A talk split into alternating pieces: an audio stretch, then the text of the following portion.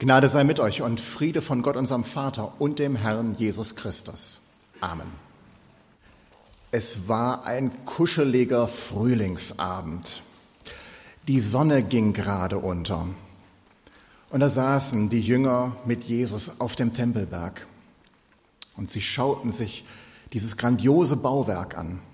Den Tempel, den Herodes hatte bauen lassen, Zeitzeugen berichteten damals, dass es eines der grandiosesten und schönsten Gebäude der Welt sei.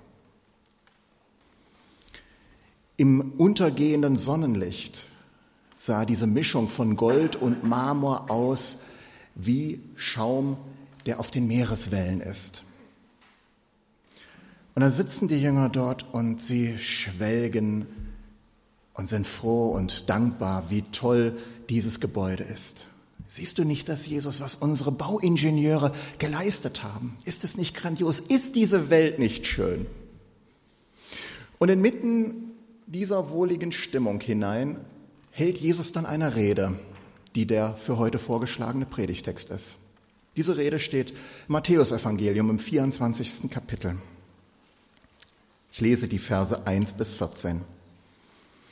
Und Jesus ging aus dem Tempel fort und seine Jünger traten zu ihm und zeigten ihm die Gebäude des Tempels. Er aber antwortete und sprach zu ihnen, Seht ihr nicht das alles? Wahrlich, ich sage euch, es wird hier nicht ein Stein auf dem anderen bleiben, der nicht zerbrochen werde. Und als er auf dem Ölberg saß, traten seine Jünger zu ihm und sprachen, als sie alleine waren, Sage uns, wann wird das geschehen? Und was wird das Zeichen sein für dein Kommen und für das Ende der Welt? Jesus aber antwortete und sprach zu ihnen, Seht zu, dass euch nicht jemand verführe. Denn es werden viele kommen unter meinem Namen und sagen, ich bin der Christus, und sie werden viele verführen. Ihr werdet hören von Kriegen und Kriegsgeschrei. Seht zu und erschreckt nicht, denn es muss so geschehen. Aber es ist noch nicht das Ende denn es wird sich ein Volk gegen das andere erheben und ein Königreich gegen das andere. Es werden Hungersnöte sein und Erdbeben hier und dort. Das alles aber ist der Anfang der Wehen. Dann werden sie euch der Bedrängnis überantworten und euch töten. Und ihr werdet gehasst werden um meines Namens willen von allen Völkern. Dann werden viele zu Fall kommen und werden sich untereinander verraten und sich untereinander hassen.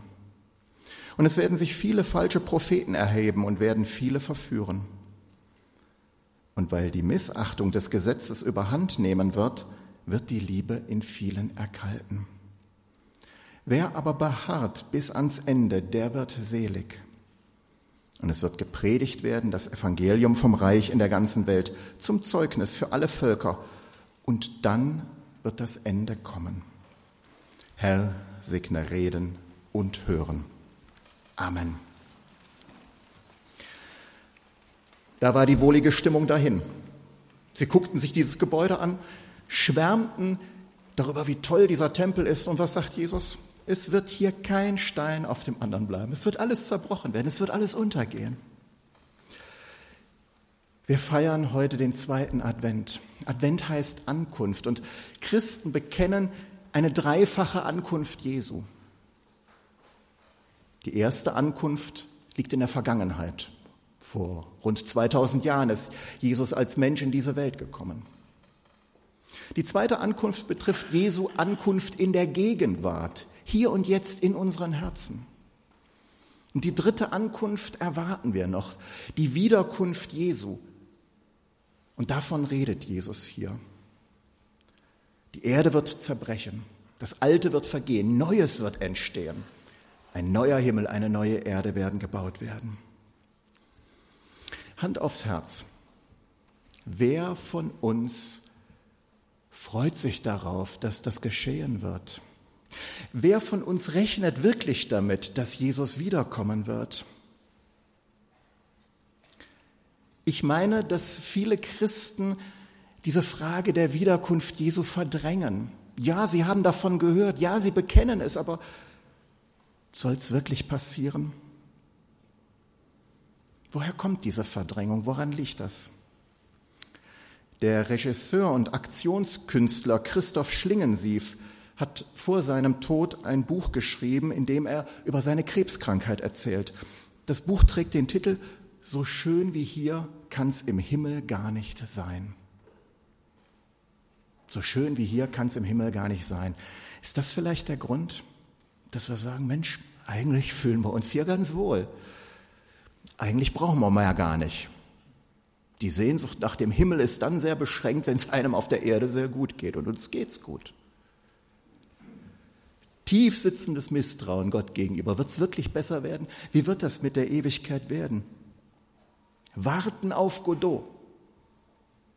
Samuel Beckett hat diesen Klassiker der Weltliteratur geschrieben und er macht sich in diesem Klassiker lustig über die Erwartungshaltung der Christen, die auf die Wiederkunft Jesu warten.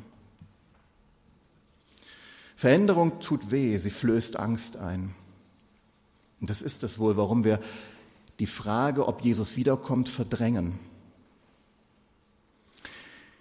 Ich würde gerne Jesus fragen, Jesus, wie kriegen wir das hin, dass die Christen sich wieder auf deine Wiederkunft freuen? Wie schaffen wir das, dass sie das nicht mehr verdrängen, sondern dass es wirklich Teil ihres gelebten Glaubens ist, dass sie damit rechnen, dass du nochmal ankommst?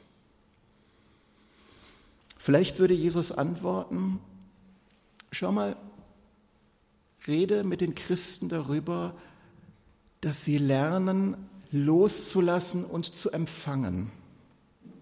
Und indem sie lernen, loszulassen und zu empfangen, wird die Wiederkunft von mir, die Wiederkunft Jesu, zu einem ganz natürlichen und selbstverständlichen Prozess werden, der Teil eines gelebten Lebens des Glaubens ist. Und so möchte ich heute diese beiden Seiten loslassen und empfangen stark machen. Ich habe als Symbol des Loslassens diesen Stein mitgebracht. Es gibt so viele wunderbare Dinge im Leben, an denen wir uns freuen, aber sie können, wenn wir sie loslassen müssen, wie zu einem Stein werden, der sich auf unsere Seele legt. Wir werden darüber reden. Und als Zeichen der Hoffnung, des Empfangens, habe ich diese Kerze mitgebracht. Ja, wir dürfen Empfangende sein. Empfangende der Hoffnung, Empfangende des Lichtes Jesu Christi. Es ist Advent. Jetzt schon empfangen und loslassen. Jetzt schon im ganz normalen Glaubensleben diesen zweifachen Schritt gehen.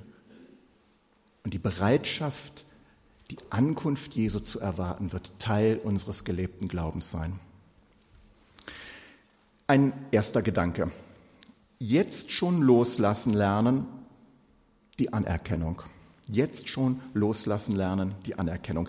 Jesus sagt in unserem Predigtext in Vers 8, ihr werdet gehasst werden um meines Namens willen von allen Völkern. Das ist nicht schön. Wer von uns will schon gehasst werden? Ehrlich. Wir wollen doch gern geliebt werden, oder? Wir suchen doch die Anerkennung und freuen uns, wenn Menschen uns sagen, wir mögen dich. Und jetzt sagt Jesus hier, dort, wo ihr euch zu mir bekennt, wo ihr Christus als den Herrn der Welt bekennt, werden die Leute euch ablehnen, sie werden euch verfolgen, sie werden euch nicht mögen. Da sitzt ja diese tief sitzende Angst in uns drinnen. Werden wir das schaffen? Werden wir das aushalten? Können wir das überhaupt? Wir, die wir geschult sind, die Anerkennung der Menschen zu suchen, loslassen, bereit sein, loszulassen, dass mich alle mögen, jetzt schon. Bereit sein, loszulassen, immer und auf jeden Fall die Anerkennung aller zu bekommen. Dort, wo ich bereit bin, das loszulassen, werde ich sagen, ja Herr, dann ist es halt so dann wird diese Ablehnung kommen. Aber da ich mich nicht mehr so sehr darum mühe, immer und jederzeit die Anerkennung aller zu bekommen, weil ich das losgelassen habe, wird die Angst vor diesem Schritt nicht mehr so groß sein. Was bekomme ich stattdessen geschenkt? Ich bekomme und darf empfangen die Kindschaft Gottes geschenkt.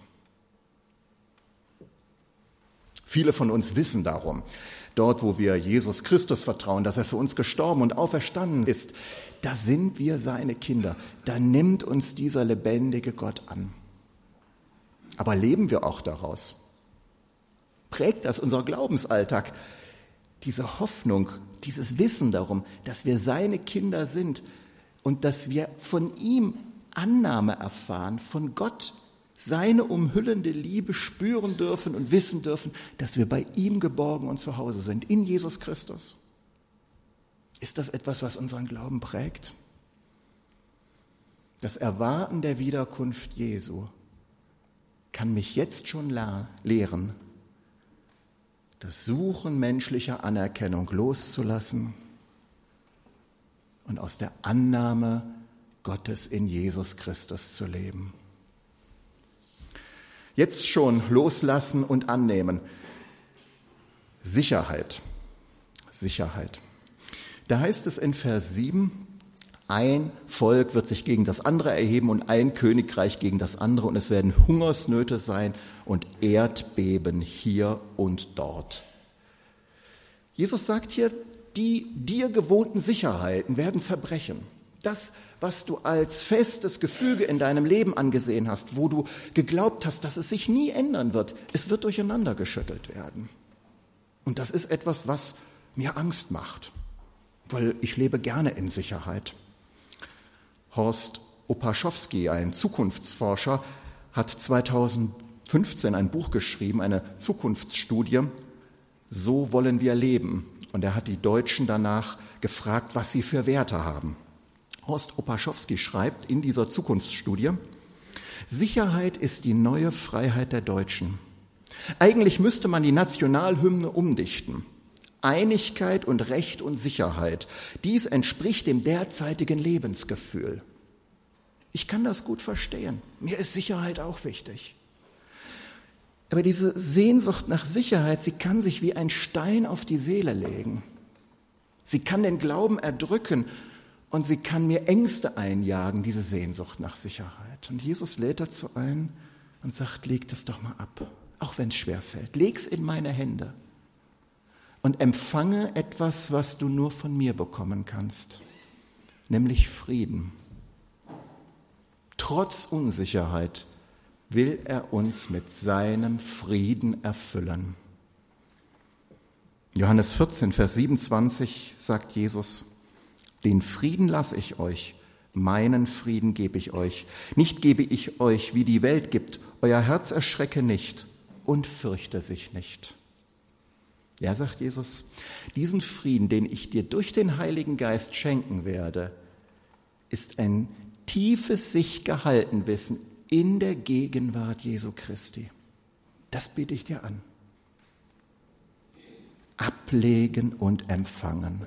Dort, wo wir das heute leben und praktizieren, wird die Wiederkunft Jesu ein selbstverständlicher Teil unseres gelebten Glaubens sein und kein außerordentliches Ereignis mehr. Wir haben es gelernt, Dinge loszulassen und zu empfangen. Ein weiterer Punkt, da sagt Jesus in Vers 10, und es sind für mich die in unserem Predigtext schwierigsten Verse dann werden viele abfallen und werden sich untereinander verraten und werden sich untereinander hassen. In Vers 12 heißt es, und weil die Ungerechtigkeit überhand nehmen wird, wird die Liebe in vielen erkalten. Jesus redet hier von den Christen, er redet von der Gemeinde. Er sagt, es wird passieren, dass durch den Druck, der von außen zunehmen wird, in den Gemeinden unter den Christen die Lieblosigkeit und die Herzenshärte und die Herzenskälte zunehmen wird. Man sollte eigentlich hoffen und erwarten, dass die Herzenswärme zunimmt. Aber nein, sagt Jesus, im Gegenteil, durch den Druck fangen die Einzelnen an zu schauen, dass sie sich selbst irgendwie ins Trockene bringen. Und was aus den anderen wird, soll doch jeder gucken, wie er klarkommt. Jetzt schon lernen loszulassen. Was kann ich loslassen? Mich selbst. Es steckt in jedem Menschen tief drin, um sich selbst zu kreisen, zu gucken, dass es einem selbst gut geht. Es ist ein natürlicher Erhaltungstrieb. Und dahin zu gehen und zu sagen, Herr, diese Sorge um mich selbst, wie komme ich weg, wo bleibe ich, die ja in diesen Hass, in diese Lieblosigkeit und in diese Kälte mündet. Herr, ich will es abgeben. Es soll nicht mehr Bestandteil meines Glaubens und Lebens sein, Herr, ich will es in deine vergebende Hand legen. Was darf ich empfangen? Die Liebe Jesu Christi, die göttliche, die Agape-Liebe, die über Wissen und Verstehen hinausgeht und die der Heilige Geist in uns wirkt. Paulus formuliert es im Römerbrief so. Die Liebe Gottes ist ausgegossen in unsere Herzen durch den Heiligen Geist, der uns gegeben ist. Die brauchen wir. Die brauchen wir in diesen Tagen, wenn Jesus wiederkommt. Aber wir brauchen sie jetzt schon und wo wir es jetzt gelernt haben, die Ich-Sucht, dieses ewige Kreisen um uns selbst abzulegen und aus der Liebe Jesu zu leben werden wir keine Angst mehr haben brauchen vor der Wiederkunft Jesu. Ja, es geht durch Wehen hindurch. Es wird vieles sich verändern. Wir werden viel loslassen müssen, aber wir bekommen Wunderbares geschenkt mit der Ankunft Jesu Christi. Die neue Welt, den neuen Himmel und die neue Erde. Und was mich hoffnungsvoll stimmt, ist, dass wir in dieser ganzen Zeit der Wirrnisse, des Loslassens und des sich Veränderns eine Konstante haben. Jesus spricht davon im Predigtext in Vers 14. Und es wird gepredigt werden, dies Evangelium vom Reich in der ganzen Welt zum Zeugnis für alle Völker. Inmitten dieser Untergangsstimmung, der Kriege, der Zerstörungen, des Loslassens, der Lieblosigkeiten, gibt es einen Hoffnungsschimmer in diesem Durcheinander. Das Evangelium. Das Evangelium ist die gute Botschaft von Jesus Christus.